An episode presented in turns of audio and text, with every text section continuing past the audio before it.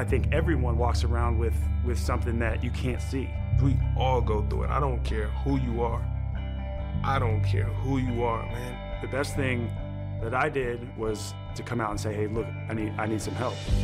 Episodio número 39 de Psych and Roll con mi querido y admirado Ray, Raimundo López, eh, exjugador de baloncesto, mm, seis temporadas como, como, profesional, una de ellas en ACB, en, en, el antiguo Lagunaro, en Guipúzcoa, y luego, pues bueno, eh, nuestro currículum coincidió en la desaparición, el famoso último año del, del CB Granada, en, en aquel famoso acabose en el, en el pabellón de Benavís.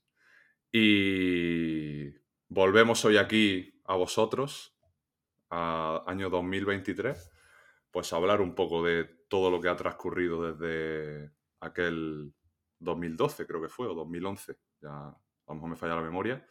Pero bueno, aquí está la Ray para refrescárnosla. Bienvenido. Ray, ¿cómo estás? Buenas tardes, Javi, ¿qué tal? Bueno, lo primero decirte que es un placer estar aquí, que, bueno, como bien sabes, te sigo y te apoyo desde tu inicio, he intentado ayudarte y sobre todo aprender lo máximo posible de ti. Eh, para mí es un orgullo y, he visto tu evolución desde hace, como tú dices, 2012 a 2023.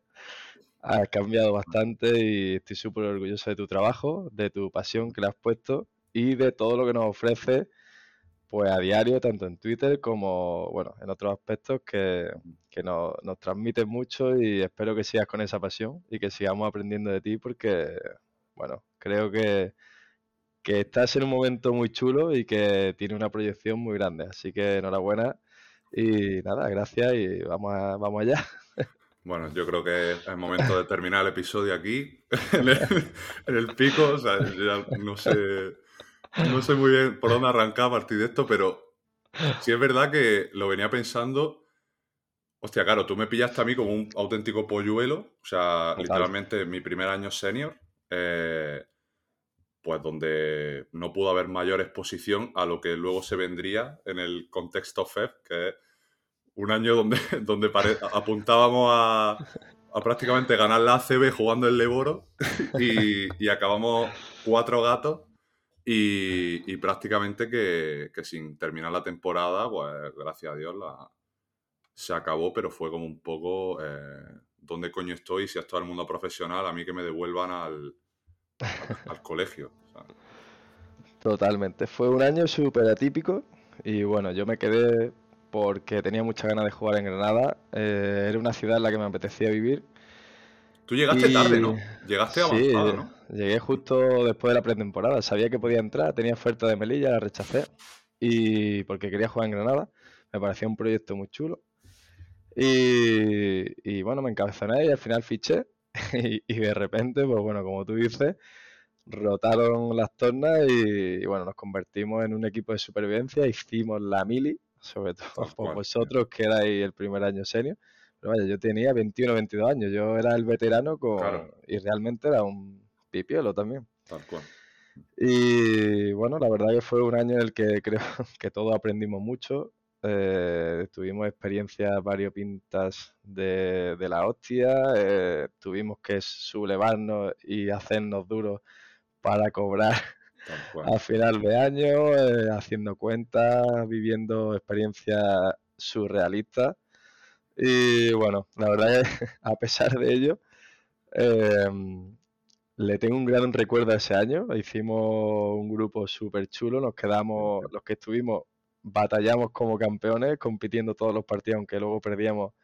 Pero bueno, los partidos los competíamos y íbamos con ilusión.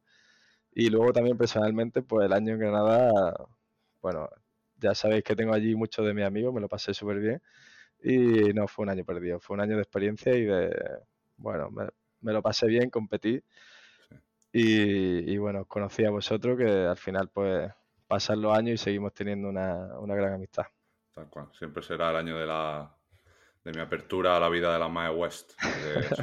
Eso, siempre parece que es un detalle nimio, pero para nada. O sea, Importante. En la vida son, los, aprendizajes reales de la vida.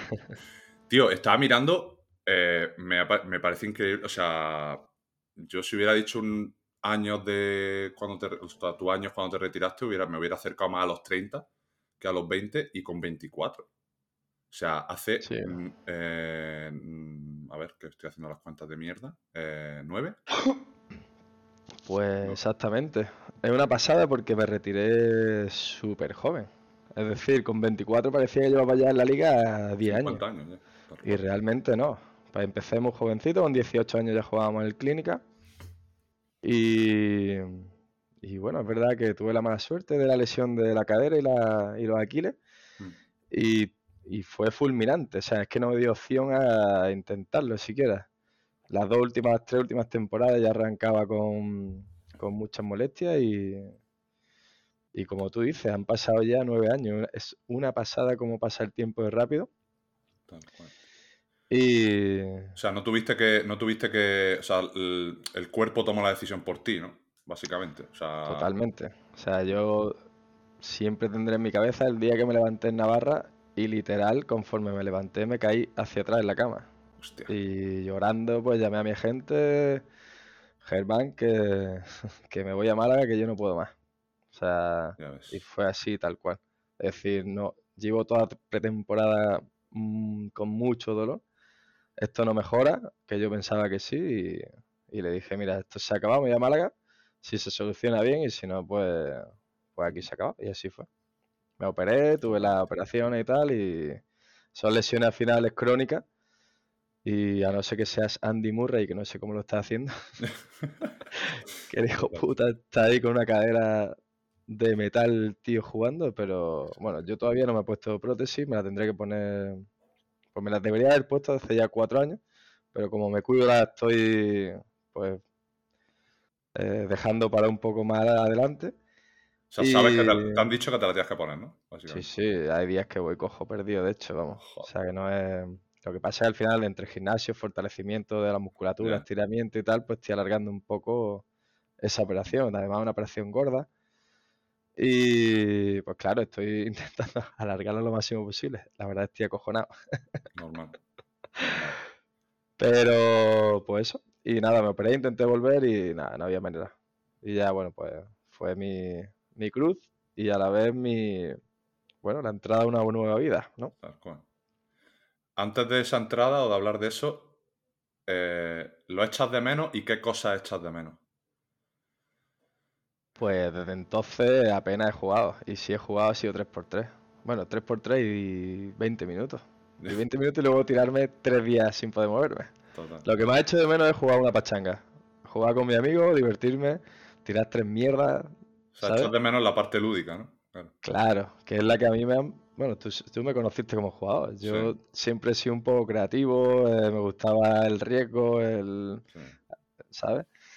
Y pues al final lo que me ha hecho de menos es jugar, aunque sea con, con quien sea. Hace poco volví a jugar un, nada, media hora a medio campo con gente pues que tiene un nivel bajito, pero se han jugado baloncesto y me lo pasé súper bien. O sea, fue como, hostia, que bien me lo pasaba, me hinché ciudad y dije, bueno, ya hasta dentro de 10 años no vuelvo a jugar más.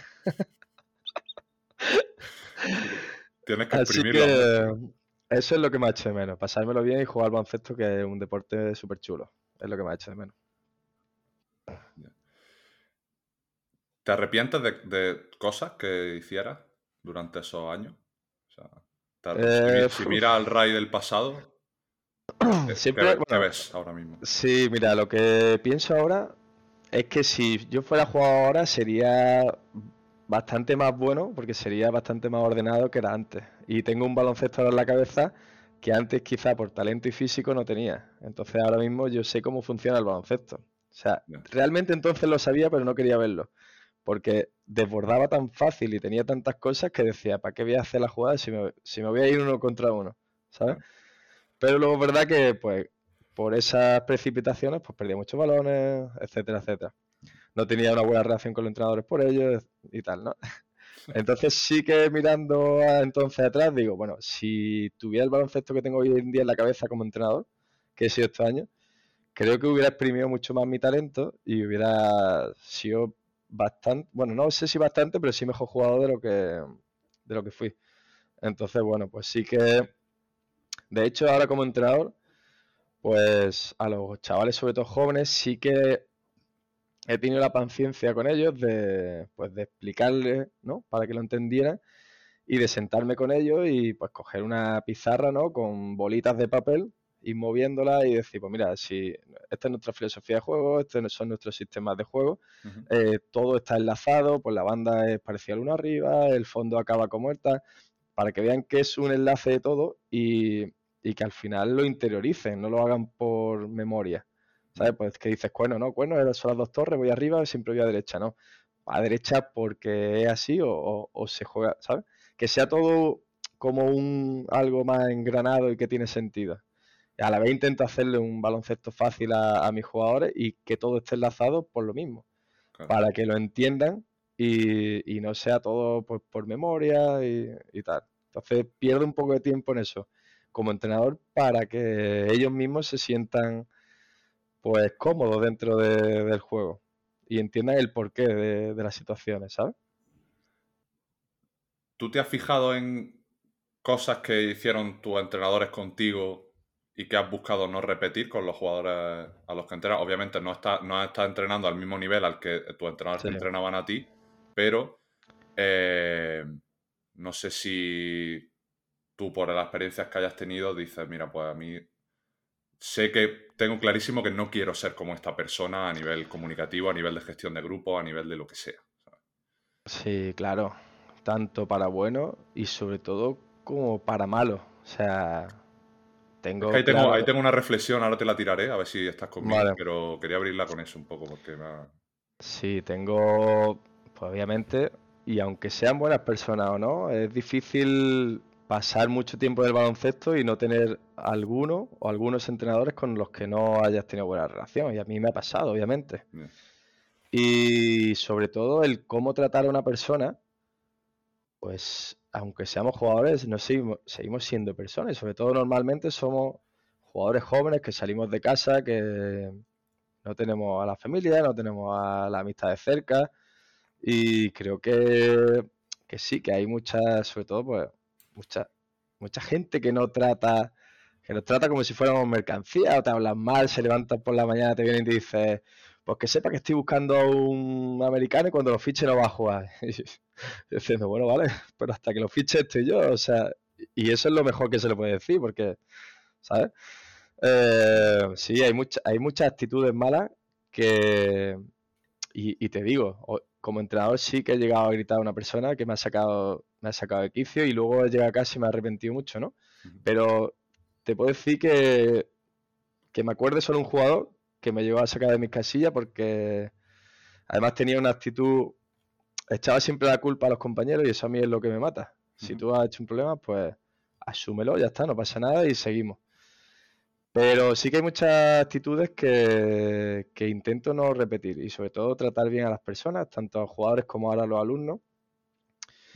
Y, y, bueno, tácticamente sí que han sido entrenadores muy buenos y ahí sí que he aprendido mucho y he intentado copiar ahora. Pero sobre todo en el trato, en el trato de personas es lo que más se me quedó grabado e intento que a día de hoy sea lo más llevadero, placentero, que se lo pasen bien posible, tanto jugadores como alumnos, ¿sabes? Te voy a tirar la, reflexión porque estuve pensando sobre ello hace poco.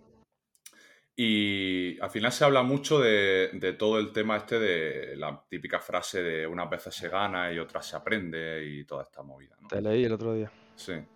Pues va, un poco por ahí porque eh, al final no creo que de, de las experiencias negativas o etiquetadas como negativas o de las experiencias desagradables que vayamos teniendo, véase fracasos, derrotas, etcétera, haya siempre que extraer una lectura positiva, sino que más bien la lectura vaya encaminada a eh, ir detectando qué rutas no coger en el futuro para disminuir las probabilidades de caerme en ese pozo de nuevo.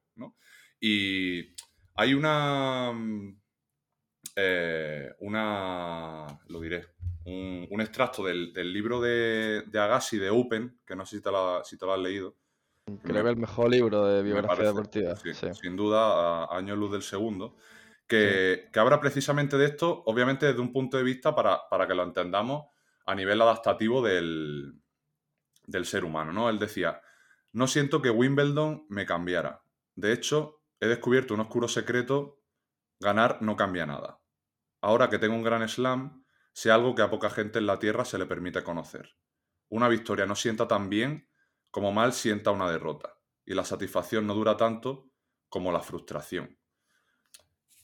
Y es que pienso que eh, a veces la, ecuación perfecta o la solución correcta para triunfar o para ganar jamás la vamos a saber, pero yo creo que sí es relativamente sencillo aunque nos cueste psicológicamente, eh, ir eligiendo qué cosas no hacer, por lo, por lo, menos para no fracasar de primeras, ¿no? Y ir eligiendo un poco tu camino, o como tú estabas comentando ahora, vale, sé que yo no quiero ser como esta persona, no quiero repetir estas cosas que a mí no me gustaba que hicieran conmigo.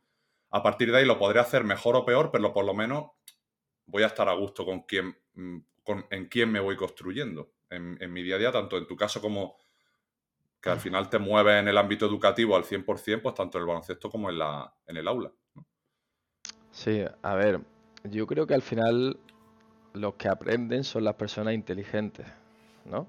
Creo que hay muchas personas que, que fallan y o bien por carácter o por personalidad o porque les da igual perder, ¿no? En este caso en la competición, pues digamos que a lo mejor no sean tan competitivas y no tienen ese objetivo. Y entonces, pues bueno, pierdo y me da igual, sigo perdiendo, sigo ganando y pues, me lo paso bien. Creo que en la ecuación del éxito, y esto lo vengo pensando hace bastante tiempo, eh, entra el carácter, hambre o incluso el contexto en el que nazca la persona, ¿no? Eh, de hecho, vemos pues muchos jugadores que vienen a jugar a España, jóvenes, ¿no? De países en los que no están a lo mejor socialmente ni pues no tienen las facilidades a lo mejor que tenemos aquí, ¿no? O chicos que vienen de Senegal y vienen con mucha hambre. Pero bueno, también es verdad que luego aquí tenemos un montón de jugadores que también llegan con una increíble calidad. Por ejemplo, Ricky Rubio. Ricky nació en un entorno súper bueno, pero también llegó. Pero lo que veo en esos jugadores, a diferencia de los otros que tienen hambre, en los de aquí, digamos, o de cualquier país que esté, ¿no? que esté bien, es el carácter y las ganas de ganar, las ganas de superarse. Y eso es lo que creo que te da ese aprendizaje tras las derrotas y te hace sobre todo cuando ganas querer más. Y no, pues yo estoy seguro que Ricky cuando ganó el Campeonato Europa Cadete, él no tenía suficiente con eso. Y dijo, yo quiero más, quiero ser una estrella, quiero y creo que a lo largo de su vida eh, creo que ha pensado eso. Hasta que sí es verdad que llegó a un punto en el que creo que era. Tenía. Bueno, por otro lado están primero el hambre y creo que luego llega el momento de eh, tener tanta experiencia encima y tanto entrenamiento, como personas como Ricky o Rafa Nadal, que gracias a esa experiencia son capaces de conseguir lo que otras personas no, no llegan. E, pero ya son unas personas con un nivel de entrenamiento muy alto y creo que son capaces de encontrar ese punto de competitividad sin tener ese ansia por, o, ese, no ansia, sino ese... Sí, que ya lo tienen como automatizado, ¿no? Eso es. No sé si me he explicado bien. Sí. Yo... He hecho un patiburrillo ahí de ideas... Sí, em, al final yo creo que es un poco la... que estamos como muy está muy asociado en el deporte a ir con, con la visión túnel. Yo siempre hago la metáfora con, eh, no sé si has visto cómo conocí a vuestra madre, eh, con la... Eh, pues hay un capítulo donde, donde ellos siempre quedan en el grupo de amigos para... es una serie estilo Friends, Mother Family, está una sitcom, vaya, de toda la vida. Para, para que te haga una idea, pues típico grupo de amigos, siempre quedan en un bar y a partir de ahí empiezan a, surgir las movidas. Pues un día ellos siempre quedan para ver la Super Bowl juntos. Claro, y lo quieren ver al día siguiente, ¿no? Entonces, eh, Ted, eh, uno de los, protagonistas, eh, diseña unas gafas anti-spoiler para ir a por la comida favorita que ellos toman siempre en, el día de la, de la, Super Bowl, que son las alitas con el copón de salsa y no sé qué, ¿no? Total, que literalmente las gafas estaban diseñadas para únicamente ver lo que tengo delante y ni siquiera lo que tengo un poco arriba o un poco abajo, o sea, visión cenital a muerte, ¿no? Y eh, me parece un paralelismo bastante correcto porque parece que como que siempre que pierdes o siempre que te caes o siempre que hay una derrota es como, venga, lo intento otra vez. O venga, es que me tengo que levantar o tengo que seguir, ¿no? En plan, me sale un mal entreno, pues el siguiente. O pierdo, venga, pues a por, el lunes. O...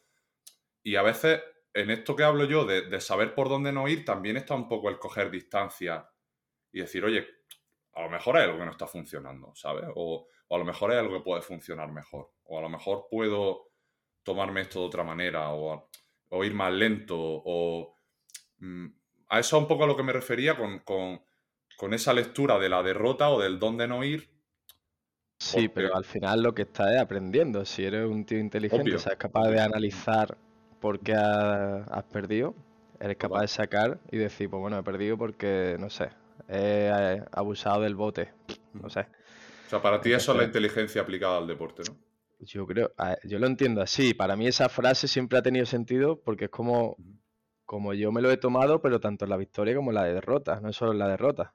Es verdad que en, la victoria te puedes relajar un poco, pero yo, por ejemplo, siempre he sido súper competitivo y creo que llegué hasta donde llegué por mi nivel de competitividad y de querer llegar. Porque yo he jugado con muchos jugadores que han sido pues, igual que yo, de rápidos, de talentosos. Y creo que lo que a mí me, diferenciaba en las ganas, ¿no? Que le, que le llegaba a poner, de ir al 140% y decir, bueno, pierdo, vale, ¿por qué, o por qué no me han llamado a la selección española con 13 años? Que me llamaron, luego no me llamaron. Pues era capaz de hacer un análisis y decir, bueno, pues voy a intentar mejorar con la izquierda, voy a intentar pasar más, no sé. Entonces, yo creo que de cada derrota, la persona, como te digo, que quiere seguir evolucionando y quiere aprender o que es lista, inteligente, pues saca también es difícil lo que tú dices, no todo el mundo es capaz de analizar cuáles son tus errores. Eso te iba a preguntar. Ese, ese, aprender es también ser capaz de dar un paso atrás, ¿no? Retirarte hmm. y analizarlo todo desde otras perspectivas. También saber rodearte de gente, de gente competente, escucharlo. No todos los comentarios son para ser constructivos ni válidos. Hmm. Pero si te rodeas de gente muy buena y eres capaz de escuchar, a lo mejor te dan otros puntos de vista que te hacen relanzarte en, aquellos puntos débiles que tienes. Y eso es lo que yo entiendo por aprender. Entonces, para mí sí, cada vez que tengo una experiencia negativa, por ejemplo, dejar el básquet, para mí eso fue la derrota máxima que he tenido en mi vida. Es un duelo, vamos. Claro, mi duelo duró un casi dos años. Y mi salvación, pues fue. Eh, ¿Qué hago para seguir eh, ilusionado por algo, eh, para que mi vida tenga un sentido, para que, pues... Y claro, pues, aunque pasara pues un año en el boquete máximo uno o dos años, pero máximo no te haces ni una idea, eh, bueno, al nivel de no poder ir a ver a Unicaja porque me ponía a llorar, es entrar en el pabellón. Me dice, vale, vamos a ver Unicaja. Y yo, papá, es que no puedo entrar a un pabellón de baloncesto. Y entonces, en mi caso, sí que me, me, di un paso atrás bastante grande en el baloncesto. Y, eh, y luego dije, bueno, eh, bueno, esto tengo que darle una salida a toda la experiencia que tengo, todo el conocimiento que tengo. Y, y tiré para adelante porque me fui a Granada, tomé la decisión de pedir el traslado de expediente de Madrid a Granada, de la universidad, y allí probar también con el mundo del entrenamiento tuve la suerte, la gran suerte también de tener a David Cárdenas como profesor de universidad. Y, y ese fue mi aprendizaje, es decir, pues bueno, por mi manera de ser, eh, por todas las experiencias que tengo, todo el conocimiento que tengo, pues también puedo hallar ese estado feliz, ¿no? De diversión, no solo practicando el deporte, sino pues ayudando a otros, aprendiendo yo y enseñando y, al final pues relacionándonos, que es lo que hacemos en la vida, ¿no? Te puedes relacionar con un balón o simplemente charlando. Y, y ese fue mi, mi salvación, el aprender, ¿no? Y ahora también te digo, eso yo lo hice como un cafre y si hubiera tenido las herramientas también que tengo a día de hoy, nueve años o diez años después, pues a lo mejor hubiera buscado un psicólogo antes. Y esa transición puede que hubiera sido menos dolorosa, menos, no sé, o igual no. Sí, pero a lo, mejor, no sería el mismo. Probablemente. O no hubiera hecho las cosas como las hice. Es que creo que mm, es muy fácil ser injusto con el pasado, ¿sabes? Totalmente. Porque, mm, o sea, también hablaba de esto hace poco. O sea, a tu yo del presente siempre le va a faltar información, ¿sabes? Y siempre va a intentar hacer lo. va a intentar sacarle el máximo partido a la con las herramientas con las que tiene. Claro, luego es muy fácil con el seco de retrospectiva a los cojones, que es que me, pone negro, decir, no, es que tenías que haber hecho esto, o es que, claro, el capitán a posteriori podemos ser todos, ¿sabes? Pero, coño, mm, obviamente esto es una visión totalmente paralela a lo que estamos hablando de aprender o sacar un, aprendizaje de, la, de las derrotas, pero también siendo un poco, teniendo mano izquierda con nosotros, de decir, vale, yo aprendo de esto, pero, mm, tío, mm, también vamos a tratarnos un poco mejor, me refiero, eh, si tomaste esa decisión fue por algo, ¿sabes? Luego salió como pudo haber salido, pero Mm, ni hoy serías la misma persona, ni te hubieran pasado las mismas cosas. Al final, cada, vez, cada movimiento que hacemos elimina totalmente de la ecuación millones y millones de escenarios que pueden pasar incluso al minuto. Entonces, si lo ves de esa manera, es como, vale, pues vamos a intentar hacer las decisiones correctas durante el camino, pero no siempre buscar la perfección previamente en esas decisiones, ¿sabes? Entonces, sería un poco por ahí. Y con lo que has dicho, me, mm, ¿Tú empiezas a estudiar después de retirarte o ya empezaste a estudiar antes? Yo me olía la castaña. Vale. me gusta, me gusta. Porque desde Granada ya tenía molestias, ¿vale? Pero es verdad que lo alargué varios años. Y. Tío, es que en Granada tenías 22, tío, qué fuerte. 22. Mm. Yo empecé a estudiar el año de Orense. Sí. sí. El año de Orense. Eh tengo la suerte de que me llama un excompañero, José Antonio Marco, que sabía que yo quería estudiar, ah, porque yo aunque jugaba, sí, aunque jugara básquet, siempre había tenido, tenía la idea de terminar una carrera. De hecho, me matriculé el primer año en, en LADE Luego en relaciones laborales en Málaga me fui a San Sebastián, me matriculé en magisterio, todo sin ir, obviamente, ¿sabes? Pero yo me matriculaba con la ilusión de... como el gimnasio, ¿no? Eso es. Voy a firmar la matrícula y luego vais Harris, Eso es. Luego ya lo dejé por imposible, los tres años creo. Y me llamó José y me dijo, oye, que la Camilo José Cela nos hace un plan de estudio a deportistas, nos deja hacer online. Y dije, hostia, pues de puta madre. Digo, pues me voy. empiezo INEF y la voy sacando pues medio año, medio año. Y eso fue una de las grandes cosas que me permitió... INEF como podría haber empezado... Eh, Totalmente. Pero fue como... ¿no? eso es. Pero me he matriculado en ya varias así... Digo, es que el destino era deporte y actividad física. Digo, digo si me matriculo en algo que me, que me guste de verdad. No sé por dónde saldrá, pero algo que me guste. Y me matriculé ahí y hice ahí un año y medio, algo así. Y claro, eso me ayudó al dejar el básquet, pues tener algo a lo que agarrarme y decir, venga, pues otro de mis objetivos en la vida era hacer una carrera. ¿Dónde me puedo ir? Que esté a gusto. Estoy en Málaga. Digo, pues me voy a Granada. Me voy a Granada, que ya es una ciudad que conozco, tengo allí a muchos de mis mejores amigos. Es aburrida, no, hay, no hay ambiente. Claro, no, no hay ambientillo, es carísima. Y pues eso, gracias a, bueno, a, la universidad, a los grandes amigos que tengo allí, pues, pues verdad que, por lo menos vi la luz después de varios años de, boquete, de boquete máximo. y entonces eso. ¿Cómo, ¿Cómo fueron esos dos años? ¿Qué recuerdas ahora? ¿De esos dos años del boquete? Sí. Salí cuatro días en semana. días que no había ni fiesta. Eso fue muy negro. La verdad que. Menos mal que, estaba por aquí Nacho Molina y, creo que fue mi escudero y mi salvación, vamos. Y bueno, pues recuerdo un año en el que estaba muy descontrolado, eh, mucha, mucho estrés, ¿no? O ansiedad, bueno, más que ansiedad, sí, estrés, no saber qué hacer con mi vida.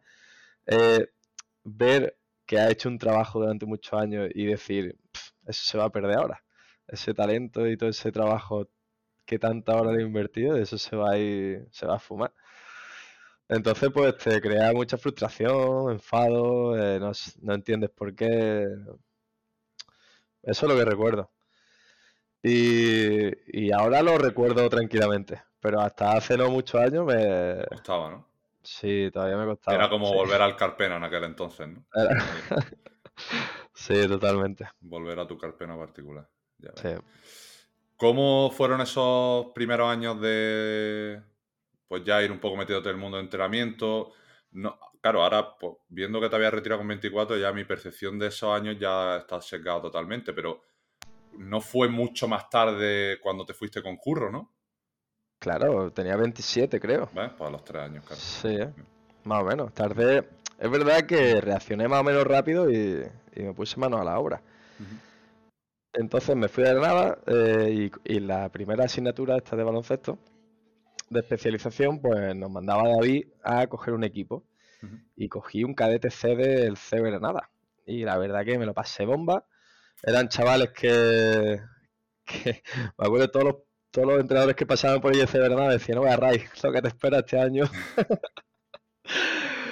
Pero eh, bueno, pues al final Pablo López, un chico de allí, de Málaga también, se vino de ayudante conmigo y trabajamos muy bien al equipo, eh, hicimos una gran piña y fue un año súper bonito. Para mí era el primero como entrenador, fue muy bonito. Los chavales aprendieron mucho, pasaron de último a casi meternos en playoff Qué guay. y eso, me lo pasé muy bien, disfruté mucho. Y tuve la suerte de que Curro, pues en ese momento buscaba ayudante y no encontró a nadie mejor porque no lo habría que se quisiera ir a Venezuela. Y yo, eh, principiante, pues la verdad que cuando me llamó le dije, Curro, digo, ¿tú estás seguro que quieres que yo vaya? Digo, yo ahora mismo no, no sé, no tengo ni idea. Digo, creo que sé de básquet, pero aún no sé si sé. Claro. Y, pero bueno, es verdad que aprendí muy rápido a usar el, el editor de vídeo, el programa Nasport, eh, y luego al final el que ha jugado baloncesto, dentro de un vestuario, si quiere aportar, tiene mucho que, mucho que aportar. Hmm. Y bueno, creo que, que nada, para mí fue una sorpresa. Aprendí y creo que aporté mucho, ya no solo en edición de vídeo, sino que creo que allí me sentí bastante cómodo y, y creo que hice un buen trabajo, vaya. Y eso también me ayudó mucho a, a decir, hostia, pues hay más cosas también que, que pueden ser muy emocionantes, muy apasionantes y a las que le puedo dedicar parte de mi vida. Y ahí con Curro creo que abrí bastante los ojos. Qué guay, tío. Mm. ¿Cómo, ¿Cómo fue esa primera exposición como entrenador? O sea, ¿cómo fue ese año para ti? ¿Cómo, yo sé, El primer año? Sí, sí, con- allí con Curro. Sí. Ah, bueno. A ver, con Curro yo hacía un trabajo más de laboratorio, digamos, ¿no? Yo era preparar scouting, se lo daba a Curro y luego hablábamos mucho detrás, cuando él, cuando ya no había entreno. eh, Y luego en pistas sí que estaba Curro, había un segundo entrenador Ah, y luego vale. que- estábamos los ayudantes. que eso había es, yo no como estaba en primera línea. Vale, vale, vale, Para mí fue muy cómodo porque yo no tenía responsabilidades más allá de, de preparar scouting, hablar de táctica, hablar con los jugadores. Sí que me dedicaba mucho a hacer un trabajo de, de hablar con los jugadores, pero coger a uno, oye, mira, creo que deberías de hacer esto. Al base, creo que, no sé, hubo una vez que el base estaba jugando regular y era porque no defendía. Y bueno, pues me vi el vídeo y dije, curro, digo, no, no estamos jugando bien porque este jugador no defiende. Pues le preparamos un vídeo, se lo enseñamos, oye, mira, que, que es que no, no estamos atacando bien porque no defendemos bien. Claro. Y cada vez que defendemos, mira cómo corremos, mira cómo tal. Mm. Entonces, bueno, eh, fue bastante cómoda. Y luego Curro es una persona que te, te facilita mucho el día a día. Entonces, la verdad, fue una experiencia súper divertida. Y, y bueno, y con los chicos estos, pues nada, igual. Eran chavales de 15 años con muchas ganas de jugar a básquet. Entonces, al final, enseñarle a gente que tiene muchas ganas de jugar es, es sencillo. Entonces, pues el año fue muy divertido. Yo lo recuerdo con mucho cariño y con mucha. Eso, mucho cariño. Mira, voy, a enlazar una pregunta que antes, como se nos ha, derivado a hablar de todo el tema de la derrota y tal. ¿Cómo le enseñarías tú ahora a un jugador de esa edad, 13, 14, 15 años, que quizá a diferencia de ti o de otra mucha gente, pues hay veces que dices, no, es que este jugador tiene un hambre natural. No, a, ver, a lo mejor no es natural, sino que simplemente, pues, por H o por B ha tenido sus momentos de aprendizaje durante su vida y él mismo, pues, ha conseguido derivarlo o encauzarlo a eso que llamamos como hambre, eh, esfuerzo, disciplina, responsabilidad, etc. ¿Cómo...? Porque parece que, claro, que que estas cosas los entrenadores lo ven como, no, es que esto no se puede enseñar, o es que si no viene de casa es, muy difícil, ¿no? Como que a veces mm, perdemos la batalla antes de, pelearla también. Yo sé que es algo complicado, que es mucho más fácil enseñar a tirar o enseñar a dominar la mano izquierda a un chaval que enseñarle disciplina o enseñarle esfuerzo, pero mm, tú como, obviamente sí, esto es, estaríamos reventando la individualidad del caso, pero a nivel general, ¿cómo, crees tú que puede ser una aplicación que se acerque a... Hoy en día yo creo que el, entrenamiento militarista este soviético que se ha llevado y ha estado de moda muchos años, hoy en día creo que no tiene sentido, sobre todo porque los chavales de hoy en día no toleran ese nivel de disciplina, de, ¿sabes? De machacamiento que a lo mejor algunos de nosotros hemos recibido. Mm. La tolerancia no es tanto. Más que nada la tienes que ver en casa, que los padres les, permiten de todo. Muchos de ellos vienen que son ultra mal educados, pero es que vienen de casa, sí. Entonces, a nosotros como profesores, por ejemplo, no en todos los casos, y de hecho en mi instituto estoy encantado, pero pasa ahí bastantes casos, ¿no? Y dices, hostia, creo que primera educación viene de casa. Pero es verdad que tú, como entrenador, como profesor, yo creo que la clave está en crear un ambiente de clase en el que la gente se sienta cómoda. Es decir, yo lo veo más claro en el día a día en las clases que, que los entrenamientos, porque al, final del entrenamiento viene gente que tiene ganas de aprender. Ya. Y de aprender, ¿sabes? Pero en el instituto, que la gente, hay mucha gente, muchos chavales, que el deporte, la actividad en sí, andar ya le cuesta. Total. Entonces tú creo que para intentar buscar esa motivación, lo primero que hay que hacer es crear un entorno en el que el alumno, el jugador se sienta cómodo. Y para eso creo que tienes que empezar por potenciar o intentar que ellos eh, realicen pues situaciones que ellos se sientan cómodos, como por ejemplo, pues si estamos dando badminton, adecuar al nivel de cada uno y que cada uno se vea que progresa, aunque unos más, otros menos, pero que, que vean progresión, que, vean que se divierten. Y cuando tú eres capaz de crear ese contexto, eh, creo que, es, que en estos chicos o chicas que no tienen tanta hambre empieza a surgir una inquietud de mejora. Estoy de acuerdo. Entonces yo creo que como entrenadores o profesores sí que somos capaces de, de incentivar ese hambre, ¿no? Esa capaz, esas ganas de, ir al core a hacer deporte y al entrenamiento.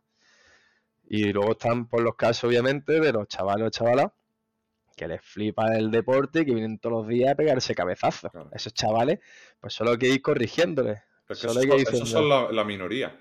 Claro, eso es una gran minoría, pero pero muy minoría. Y cada vez parece que hay menos.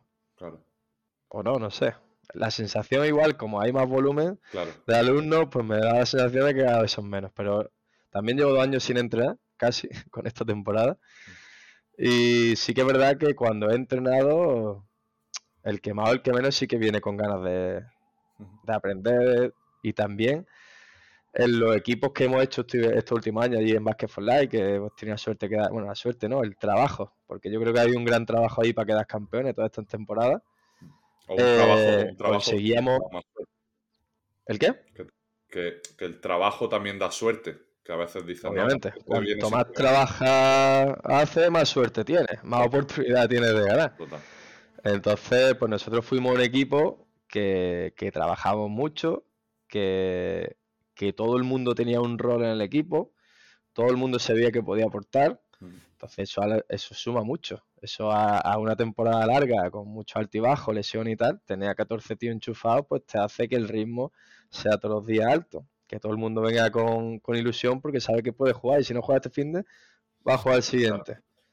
Entonces, creo que como entrenadores y profesores tenemos una gran responsabilidad y, de nosotros depende mucho el estado de ánimo, la motivación y obviamente hay casos en los que es imposible hacer nada y, el que no quiere, hay, hay muchos chavales que no quieres que le enseñe o que no quiere que le ayude, eso es como lo que hemos hablado antes, ¿no? Si, para aprender primero hay que querer, ¿no? Si no quieres o tiene una actitud pasiva, entonces ahí pues por mucho circo que haga y por muchos niveles que cambien de entrenamiento y, y ajustes y, ¿cómo se dice?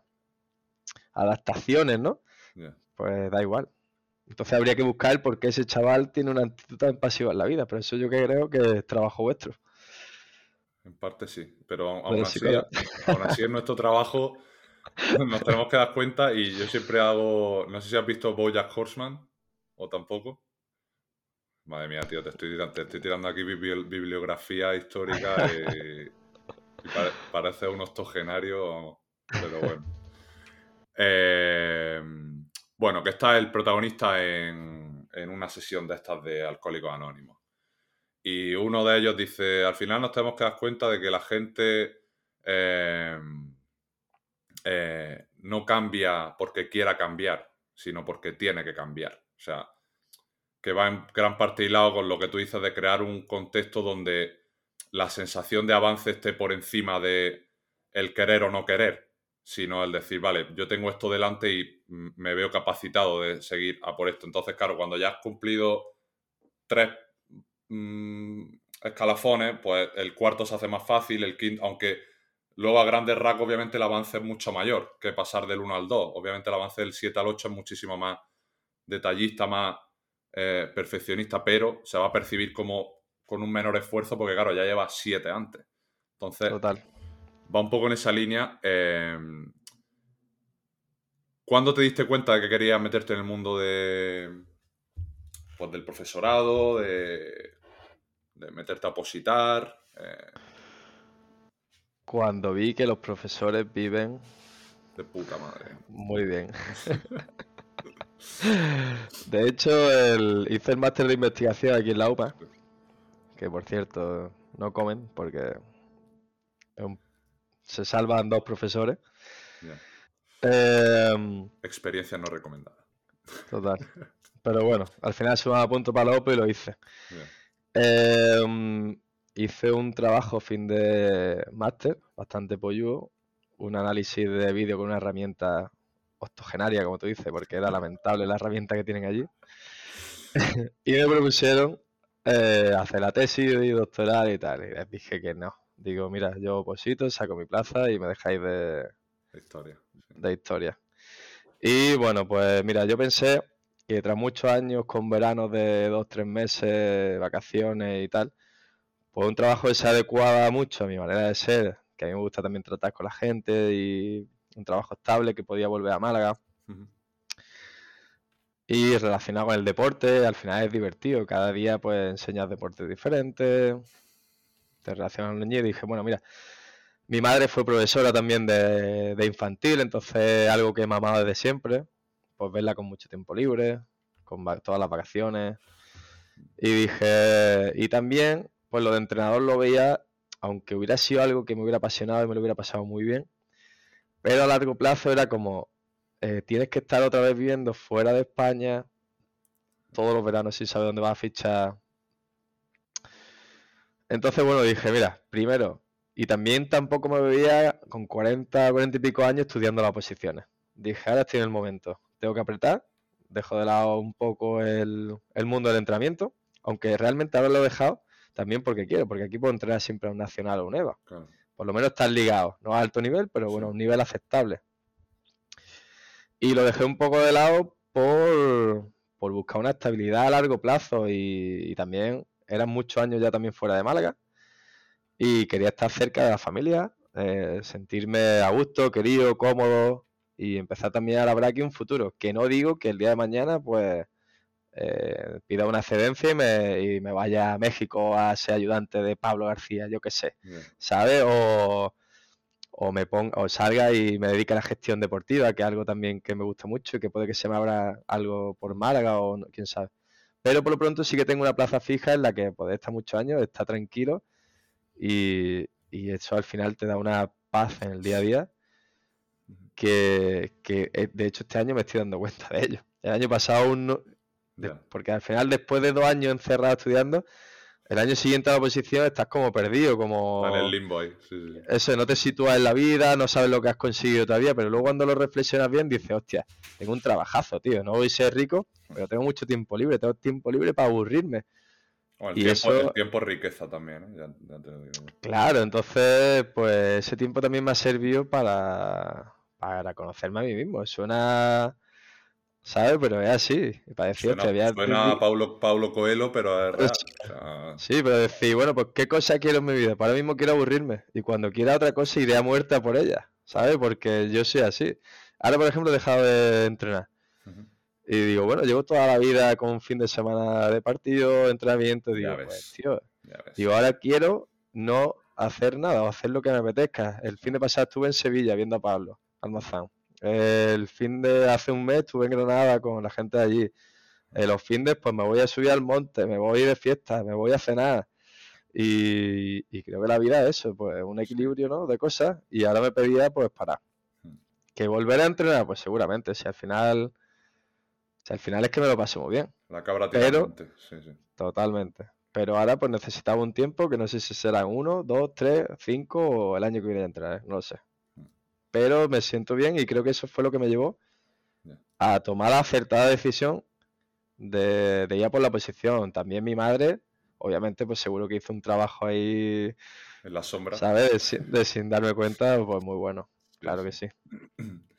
Me decía antes fuera de micro que me ha, me ha parecido una reflexión chula, sobre todo para desromantizar todo lo que es el tema de eh, me tengo que levantar todos los días, full motivación, eh, full energía para eh, hacer lo que mm, sea. Y me, ha- me has dicho literal, yo he estado dos años estudiando la oposición y ni un puto día me he levantado con ganas de abrir un libro, un apunte, un documento o lo que sea, ¿no? Pero porque yo también te estaba comentando que creo que la vida de opositor es como totalmente opuesta o es una antítesis a lo que es la vida de un deportista, que me parece que, pues luego tú has tenido un comentario bastante acertado sobre el tema de la disciplina esta inherente a lo que es la carrera del deportista.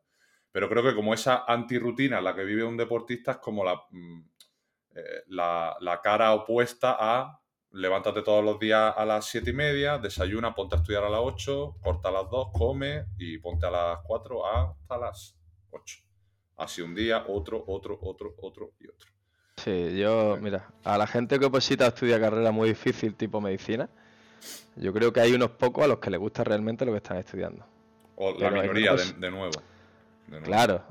O, coño, tú te estudias un tema, Sí. pero 100 veces estudiante el mismo tema, al final acabas, acabas loco de la cabeza. Porque es que te lo tienes que saber de pe a pa. Entonces es verdad que pues mis dos años de, de oposición ha sido pues un martirio chino a pellizco. Yo me levantaba todos los días y decía, ahora me tengo, me esperan 10 horas delante de los papeles estos de los huevos que ya me lo he leído 100 veces y como soy tan cenutrio y no me lo aprendo, me tengo que poner 100 más.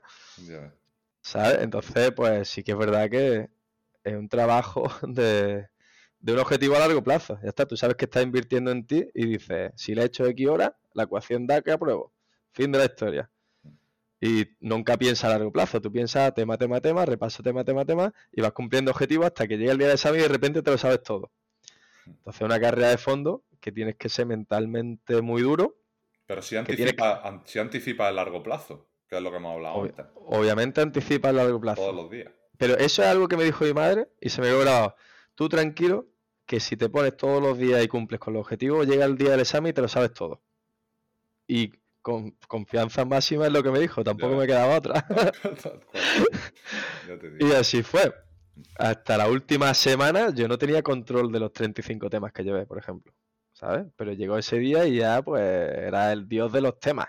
Ahora, fue a hacer el examen y se me olvidó todo, prácticamente. Obviamente, obviamente. Obviamente.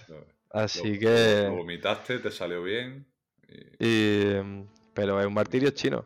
ya. Sin embargo, pues eso de levantarte todos los días, hacer lo- la que te gusta, creo que también va.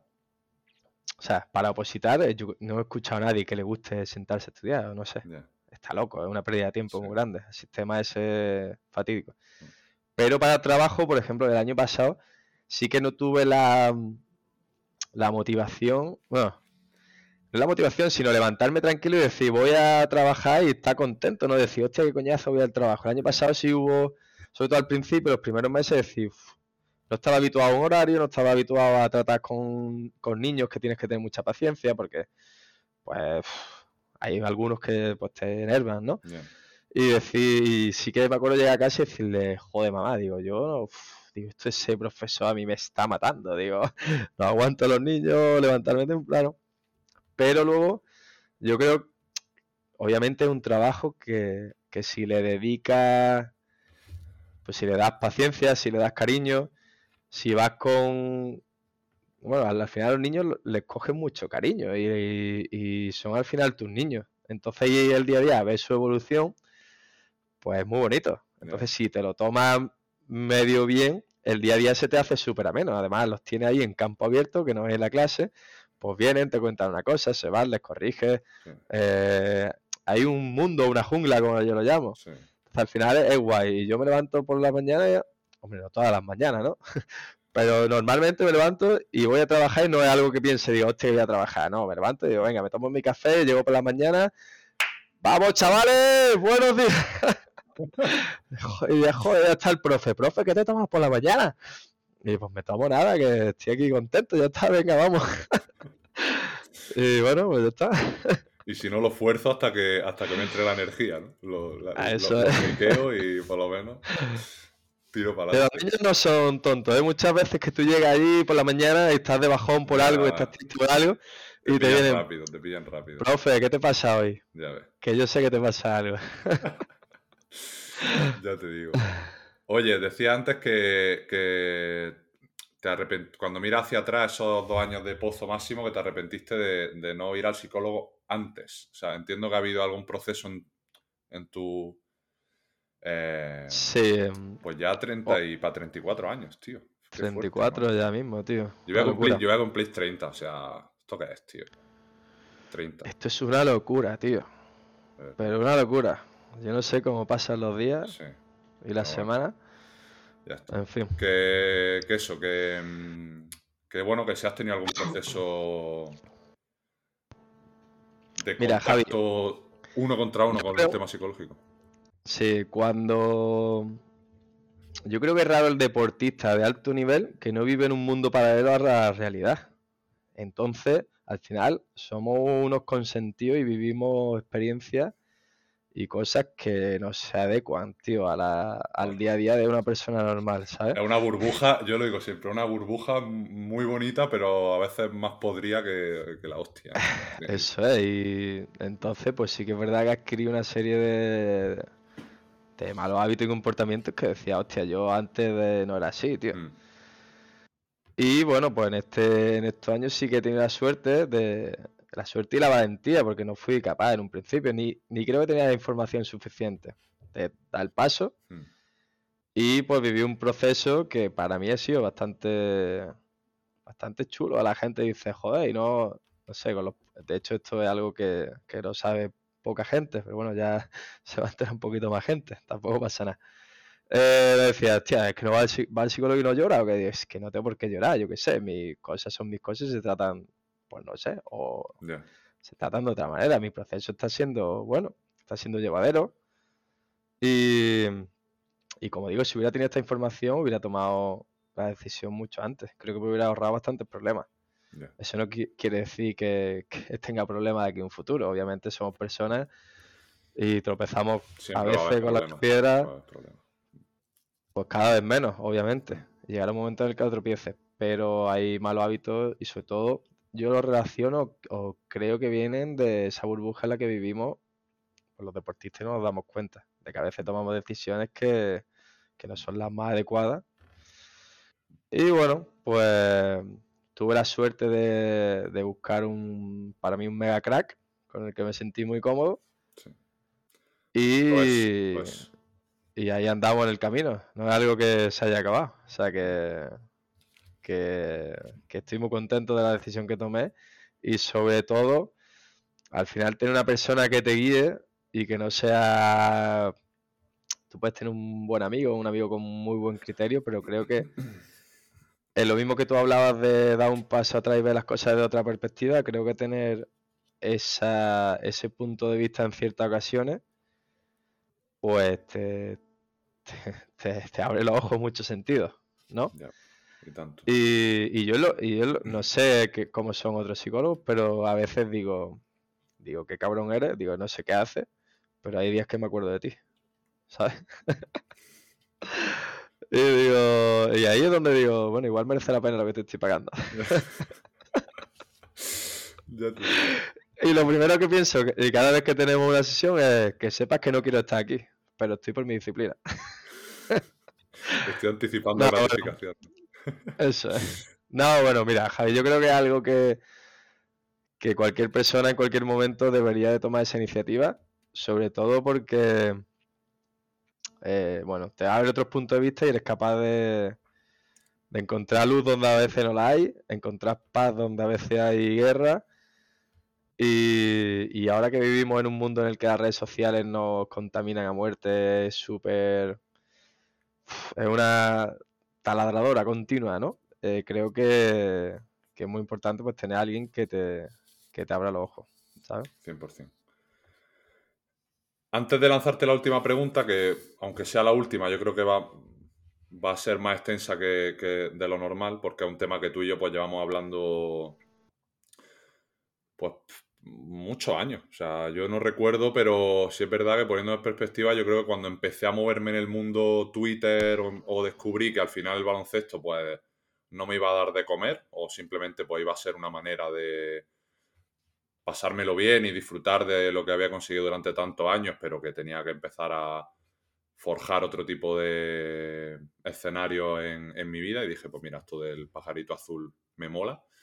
Y yo creo que tú fuiste uno de los primeros que, con, los que pues empezamos a interactuar ahí con nuestras mierdas y hablábamos y me decía, pues Javi, esto que has dicho es una gilipollez, yo esto no lo veo, o esto sí, o esto cual, Y, tío, me acuerdo un día en el confinamiento, que yo hice una, contacté con varios psicólogos, hice un artículo sobre, em, se llamaba Psicología Consejera, que era em, hasta qué punto era bueno que el psicólogo estuviera constantemente pues dando tips, eh, opiniones sobre temas, pues como al final el COVID fue una explosión de 10 pautas para eh, gestionar tu ansiedad cuando estás solo. 5 eh, consejos que te harán dormir mejor estando todo el día whatever, ¿no? En plan, mil millones de cosas y sobre todo fue un momento donde desde mi punto de vista y mirando hacia atrás, los psicólogos nos centramos mucho en, oye, este tío es coach y no le tienes que hacer caso porque es coach y ser coach está mal y el coaching es una puta mierda y no sé qué y no sé cuánto. Y yo me acuerdo que cuando subí el artículo tú me escribiste al WhatsApp